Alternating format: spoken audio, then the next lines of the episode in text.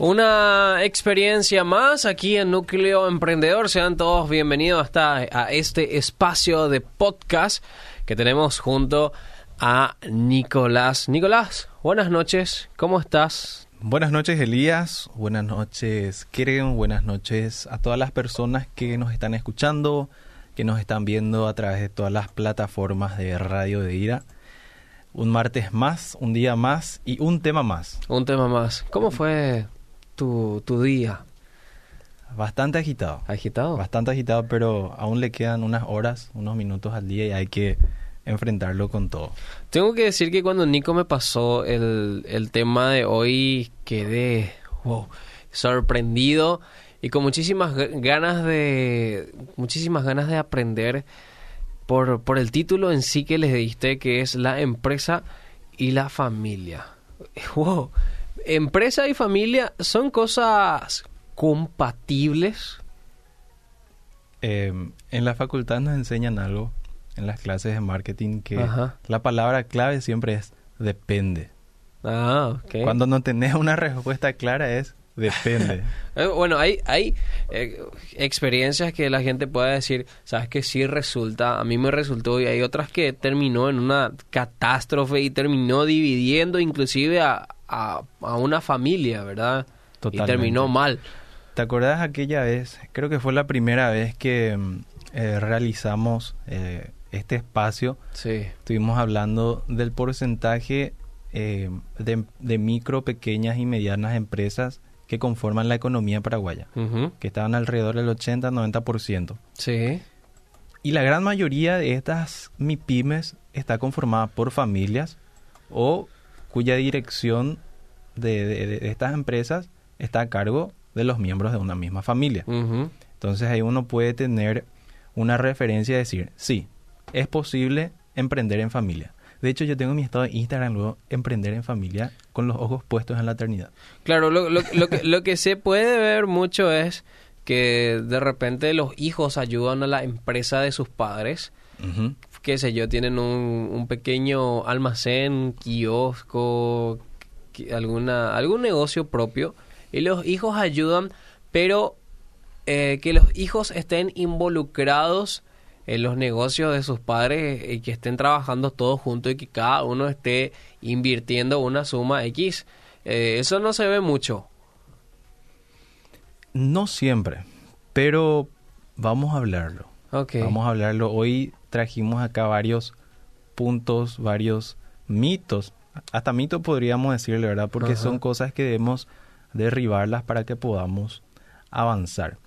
Y como siempre, a mí me gustaría iniciar así en- entrando un poco en contexto lo que significa la familia. Decime, Elías, para vos, ¿qué significa la familia?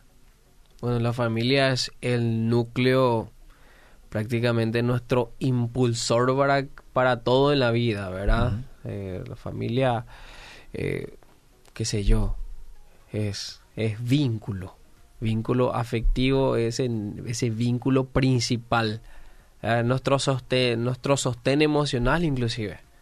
Así mismo es, así mismo es un sostén emocional muy importante y totalmente necesario para que nosotros podamos desarrollar cada una de nuestras capacidades a su máxima expresión. ¿Por qué? Porque más allá que nosotros tengamos un nombre, más allá que seamos un hombre o, o una mujer, la familia es el primer lugar en donde nosotros podemos adquirir una identidad una identidad eh, que, nos, que nos haga comprender que podemos crecer con confianza y con la seguridad de saber quiénes somos y cuánto valemos como persona. ¿ok? Ese es, creo yo, el principal, eh, la principal responsabilidad que tiene una familia. Ah. Y esta familia al mismo tiempo es el primer lugar en donde nosotros vamos adquiriendo principios y valores con los cuales vamos a ir creciendo gran parte de, de nuestra vida, porque más allá de que ya seamos mayores de edad o que nosotros mismos estemos formando una propia familia, Sí. ese primer vínculo siempre va a marcar algunos pasos que tenemos que dar como, como personas. Y es el lugar en donde también vamos aprendiendo que la vida realmente es valiosa y que hay que aferrarnos a la vida, ¿sí? Y es el lugar en donde vamos aprendiendo que realmente la vida tiene altibajos y debemos enfrentar cada una de estas eh, adversidades con dignidad. O sea, decir, me caí, bueno, me vuelvo a levantar. Y para eso está la familia. ¿Ok? Y si la familia es tan importante, si la familia puede ofrecernos ese sostén emocional tan necesario, la pregunta es, y lo que viene al caso, ¿podemos emprender en familia? Se puede. Claro que se puede. Yo estoy con mi familia, tenemos varios negocios. Es un desafío, pero se puede. Es un buen, es un lindo desafío porque todos los días vamos aprendiendo cosas nuevas y cada día mm. vemos la forma de perfeccionar nuestras prácticas, cada día vemos, o sea, tratamos de ver nuevas formas de, de, de, hacernos las preguntas, mm. ¿qué podemos hacer nuevo hoy? O sea, mm. lo que hicimos ayer no funcionó, bueno, ¿qué podemos hacer ahora? Y eso debería ser el puntapié inicial para emprender en familia. Y hoy queremos, eh, como te comenté hace rato, queremos bajar un poco a tierra algunas malas prácticas quizás y derribar algunos mitos. Dale, dale, dale. ¿Sí? Dale.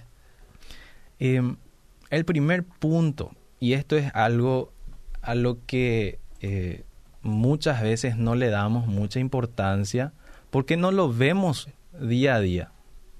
O sea, no, no es algo como, no es algo que, que, que vamos consumiendo. Ah, claro, no es algo palpable. Pero ¿qué es esto? Estamos hablando de un presupuesto. Ay, ay, ay. primer, primer obstáculo. ¿eh? Punto número uno. Cometemos un error al no realizar un presupuesto. Tanto en la empresa mm. como en la familia. Porque Muchas veces, y digo muchas veces, se comete el error de creer que los ingresos mm. van a ser constantes. Entonces, de alguna forma empezamos a gastar de forma indiscriminada y esto conduce a un mal hábito que es gastar más de lo que, de lo que se debe hasta en cosas innecesarias. Mira, y nosotros como, como latinoamericanos en sí no tenemos la costumbre de de hacernos un presupuesto. Y hay gente que hace su presupuesto, pero obvia, eh, increíble, algunas cuestiones importantes, ¿verdad? Como que esconde algunas eh, pequeñas cuentas, eh, algunas cositas que vos crees que sí, lo voy a, le voy a solucionar, ¿verdad? Mm. Y después llega el momento de la verdad y tu presupuesto nunca existió o tu presupuesto no es real. Claro, es no es real y entonces uno cuando llega la quincena empieza la angustia y empieza a vivir cada día que pasa una, una incertidumbre mm. más. Y eso no es bueno. No es bueno para uno como persona, no es bueno para la empresa y no es bueno para la familia. Porque si vamos a, a, lo que respecta a una empresa, bueno, esta empresa, esta organización puede tener muchos objetivos, pero el más claro obviamente es el de generar dinero para poder reinvertirlo mm. y seguir creciendo de forma que pueda generar más puestos de trabajo. Porque al final eso es lo que buscamos como empresa, crecer. Y nada de eso es posible si no existe un presupuesto, si no existe un panorama claro que pueda indicar cuáles son nuestros límites de gastos durante el mes. Mm. Porque hay que entender que tanto en la familia como en la empresa eh, caemos en gastos que, que no son necesarios. Mm. Y, lo que el presupuesto nos ayuda a ver realmente, bueno, cuáles son mis prioridades. ¿Qué es lo que tengo que cumplir sí o sí? Mm. Ok, si no tenemos bien definido eso, caemos en ese error. Y en una familia también, obviamente, en una familia hay gastos, algunos de ellos son indispensables. Agua, energía eléctrica, comida, vestimenta, educación, Mm. etcétera. Internet, hoy también. Internet, upa, mm. Internet, así mismo es. Y todo esto debe ser contemplado mensualmente para saber cómo gestionar el dinero para que una vez cumplido con estos compromisos se pueda gozar de ello y gastarlo responsablemente. Porque hacer un presupuesto no quiere decir necesariamente vivir en la miseria. Okay. Pues eso está interesante, porque como que tenemos miedo al presupuesto porque te vas a atar a algo. Eh, ya tenés que cumplirlo y algunas veces pues el deseo es más grande que, que, que la realidad que estás viviendo y ahí cometemos las mayores estupideces económicas. Sí. Y ahí uno uno entra en el, en el error de decir, sí, pero yo para eso luego trabajo. Ah, Está me tengo bien. que dar el gustito, ¿verdad? Sí. Eh, No, o sea, no está mal, claro. pero hacerlo de forma responsable. Mm. El segundo punto, este, este está potente. Mezclar el dinero de la empresa con los gastos de la familia. Ay, ay, ay. Uy, uy, uy, uy, uy. Y aquí te repito, o sea, lo que te comenté ah, recién, que no está mal decir que trabajamos para ganar dinero Mm. y que luego ese dinero lo usemos según nuestras necesidades y algunos deseos, pero es muy importante separar el dinero que debe nutrir a la empresa, o sea, muy claro debemos ser. Separar el dinero que debe nutrir a la empresa Ajá. y el dinero para sostener una familia. O sea, hay que saber apartar entonces los gastos de la familia Sí, y de la empresa. claro. O sea, y es tan difícil, es tan difícil mezclar, no mezclar, porque Sí. al final todo el día están juntos, viven juntos, qué sé yo, ¿verdad? Eh, se ven la cara, tienen esa confianza de familia y como que puede traicionar un poquito. Sí. Y eh, justamente por eso inicié con el punto del presupuesto, Mm. porque tenemos que tener presupuestos definidos para la empresa y también para lo que respecta a la familia. Mm, Porque una empresa, además de ser una fuente de ingresos, porque apuntamos a que sea eso, que sea una fuente de ingresos, mm. debe cumplir con ciertos compromisos que le permitan llevar a cabo las actividades necesarias para, para producir los bienes y servicios que luego va ofreciendo al mercado. Sí. Y aquí estamos hablando de que es necesario pagar al personal, el alquiler, servicios básicos, nuevamente, internet, préstamos, ¿ok? Y todo este conjunto de cosas nos permiten llevar a cabo acciones que son claves para sostener y proyectar el crecimiento de la empresa. Y esto quizás puede parecer muy obvio, pero no siempre es así por una cuestión aferrada a una mentalidad de corto plazo, es decir, vivir para el día a día. Y acá quiero hacer una aclaración con esto.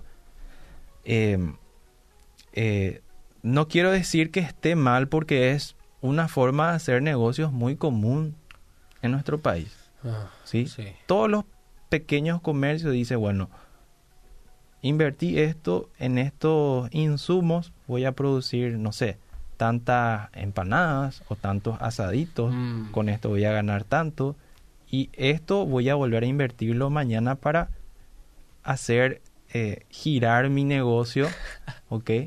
Ajá. Y poder sostenerme a mí y a mi familia. Mm. Eso, ok, está bien, es entendible, pero se puede mejorar.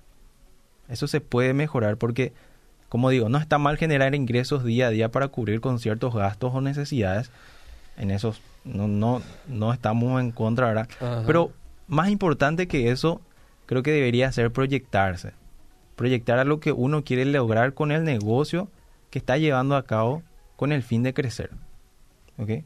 Porque es muy diferente el día de decir, yo voy a vender asaditos todos los días. Está bien, puedes venderlo todos los días. Hace 100, puedes vender los 100. Ok, vender todos los días 100 asaditos, pero ¿por qué no te proyectas? Bueno, voy a vender todos los días asaditos y en tantos meses voy a tener 10 locales de asaditos en Asunción. Ahí vos no dejás de vender 100 asaditos al día. Vos seguís vendiendo esos 100 asaditos, pero tu mente está ya en lograr las 10, eh, los 10 locales de tu asadito. Mm, Los 10 puestos. Exactamente. Entonces ahí vos te proyectás a crecer. ¿Ok? Y, y eso genera también un cambio de mentalidad. O sea, como que nos quedamos, ah, ya logré mi pequeño emprendimiento, ya gano lo que quiero ganar y qué sé yo, las cuentas siguen estando ahí, ¿verdad? Tengo, sigo teniendo inclusive más necesidades económicas y es interesante cómo nosotros no, en nuestra mente no está no está el proyectarse al más allá, no está un- una segunda una segunda opción o una segunda fuente de dinero o una tercera, sino que siempre nos quedamos con uno nomás.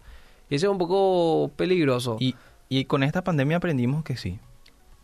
Mm. Con esta pa- pandemia aprendimos que tener una sola fuente de ingresos no es garantía para nuestra tranquilidad como personas y como familia. Claro, o sea que puedes tener un emprendimiento, de, qué sé yo, puedes tener una heladería, Sí. pero en invierno el helado no se consume tanto, ¿verdad? Entonces, ¿por qué no optar por una confitería? Claro. Qué sé yo, que es otro, otra fuente de ingreso también, o sea, como una segunda opción. Y en la noche vendo los mitos, qué sé Sí. yo.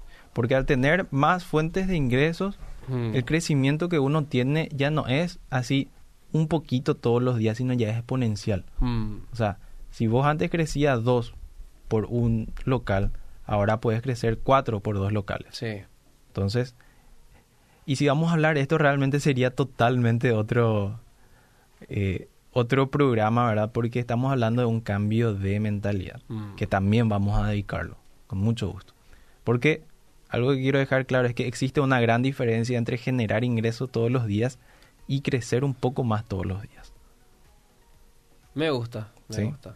Desarrollalo más, ese, eso que dijiste. Hoy, hoy estuve en un evento, Mm. por la mañana, era en una inmobiliaria, Sí. cumplía un año el día de hoy. Ah, mira qué bueno. un año, era su aniversario.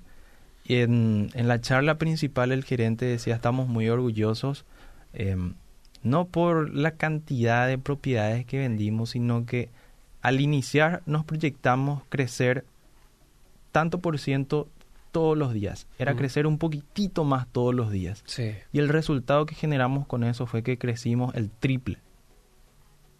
Ok, Ellos se proyectaron quizás este mes no voy a vender como me estoy proyectando, pero estoy generando más acciones todos los días para seguir creciendo de a poco. Y él decía, nosotros sembramos durante un año y ahora lo estamos cosechando. Y eso no quiere decir que ahora tenemos que dejar de sembrar, tenemos que seguir haciéndolo. ¿Ok? Mm. Y en año de pandemia crecer 300% es mucho. No, eso es. Y eso es, y mostró con gráficos, Ajá. con números, con hechos reales. 300%. 300%. Wow, eso, eso Y son era- números súper altos, ¿eh? Son estadísticas. Un lujo es. No, no, no, no, no, no creo que muchas empresas hayan crecido 300% en plena pandemia. Pero el secreto está en proyectarse y en planificar. Mm. Ahí está la diferencia. ¿Ok? El tercer punto. Este también puede ser algo un poco picante. Cometer el error de no fijarse un salario. Si estamos en una empresa familiar, si papá, mamá son los jefes, los hijos son los subjefes, pero ninguno de ellos tiene un salario fijo, hay un se está corriendo un riesgo muy alto. Porque eh, como te estoy diciendo, estar a cargo de una empresa familiar y no fijarse de ese salario es un error grave por varios motivos. Uno de ellos tiene que ver con el control. Mm. ¿sí? Si no ponemos un tope a la parte de la empresa que nos corresponde, muy pronto todo irá a la quiebra y no sabemos en qué momento empezó a irse a la quiebra, Sí. solamente vamos a darnos cuenta que ya no hay nada. Hay un desbalance en la caja, qué sé yo, porque cada uno Una locura. va y agarra nomás el, el Sí. dinero de la caja y después al, cuando termina el día se hace quizás, si es que se hace un arqueo, no sé, arrancaste tu día con 50 mil y terminaste con 30 mil. Sí. El otro punto tiene que ver, esto es muy importante, tiene que ver con la salud financiera personal. Que esto también lo vamos a desarrollar más adelante. Porque percibir grandes sumas de dinero y gastarlo todo no tiene ningún chiste. O sea, si vos ganás en el mes 30 millones y en el mes gastaste 29 millones y te quedaste con un millón, ¿qué chiste tiene eso? Si tus gastos corrientes son 5 a más, máximo 10 millones, ¿qué pasó con el resto? Gastaste, se fue. Ni sabes cómo. ¿Ok? Y sin embargo, percibir una suma de dinero fija, ¿ok? Esto permite cubrir ciertos gastos, brindar algunos gustos. Esto nos ayuda a dimensionar la importancia de, volvemos al inicio, Mm. Nos ayuda a dimensionar la importancia de manejar un presupuesto, controlar gastos y ahorrar. ¿Ok? Y algo que no sucede siempre, que uno no escucha que en una familia no hay una cultura del ahorro. Y esto es algo cultural, es algo que se traslada a cualquier ámbito de nuestras vidas. Ya sea que trabajemos en una empresa que no sea la nuestra, pero que estemos, no sé, en tesorería, por decirte, si nunca tuviste ese hábito, esa cultura de, de ahorrar en tu casa, ¿cómo vas a, o sea, cómo la empresa va a poder eh, confiar en tu criterio a la hora de ahorrar ciertos gastos para esa empresa? Sí. Y esto es un ciclo, o sea, por eso es muy importante el, el nexo que existe entre una cultura familiar y una cultura empresarial. ¿Sí? El cuarto punto, y este es algo brutal. Bomba. Bomba. Bomba. Se viene la bomba, gente. ¿eh? Se, viene, se viene. Cuarto, cuarto punto. Es una buena oportunidad para dar trabajo a toda la familia y esto va a funcionar porque somos familia. Ay, ay, ay. che, pues, eso hasta escuché, ¿eh? escuché muchísimo. Va a funcionar porque unidos somos más fuertes. Sí. y mira, como estábamos diciendo al inicio, la familia es un buen sostén emocional. Es muy importante. Es un pilar fundamental para nuestra vida. Sin embargo, los buenos lazos familiares, los lazos amorosos, no siempre son una garantía de buenos lazos de relación empresarial. Mm. Es cierto, emprender y formar una empresa es un gran eh, es un gran desafío y es una gran oportunidad para generar fuentes de trabajo y abrir una ventana para el desarrollo de las personas, principalmente las personas jóvenes. Y todo es maravilloso, todo suena genial y, soñamos trabajar en una empresa en donde todos tengamos lazos familiares. Porque todos nos conocemos, hay confianza, eso es genial. Pero lo que no todos saben es que levantar y sostener una empresa familiar es extremadamente desafiante. Conocí algunas personas, algunas familias, y me llamó mucho la atención que cada uno estaba, además de estar en, en un área específica, se preparó o se prepara para esa área específica. Sí. Qué sé yo, uno estudió para ser administrador, el otro integrante de la familia eh, estudió para ser contador, eh, el otro es un vendedor nato y eh, es bastante intencional. O sea, no es que están, estamos nomás por estar y por ser familia, sino que cada uno está bien preparado para cada área que le corresponde estar. Asimismo, y esto hace referencia también a lo que estuvimos hablando en programas anteriores de la importancia de planificar. Está bien formar una empresa, pero si yo tengo la intención de incluirle nomás luego a mi familia, pero ninguno de ellos tiene la formación adecuada e intencional como vos estás mencionando, es un riesgo muy alto que se está corriendo mm. y debemos corregirlo porque una empresa necesita generar ingresos y estos ingresos solamente pueden obtenerse si eh, se llevan a cabo acciones competentes. Mm. ¿sí? Eh, lo cual requiere disciplina y exigencia. Disciplina y exigencia. Y muchas veces en, en, estas dos palabras, cuando mencionamos estas dos palabras, es donde se inician los problemas. ¿Por qué? Porque estamos tan acostumbrados a llevarnos bien en la familia mm. que al primer llamado a atención en la empresa sentimos incomodidad y, normalmente no sabemos cómo sobrellevar las cargas y las exigencias laborales. Es decir, no sabemos separar nuevamente lo profesional con lo, con lo personal. O sea, ¿cómo yo puedo sobrellevar el hecho de que en la semana hice una metida de pata en la empresa, pero justo ese domingo tenemos una, un asado familiar? Ay, ay, ay. Me voy a tener que ver con mi tío, que es mi jefe, voy a tener con mi tía, que es la contadora, o sea, ¿cómo sobrellevar eso? Y como te digo, si esto no se lo trata de la forma correcta, puede convertirse en una novela. Porque es una novela, porque es de nunca acabar.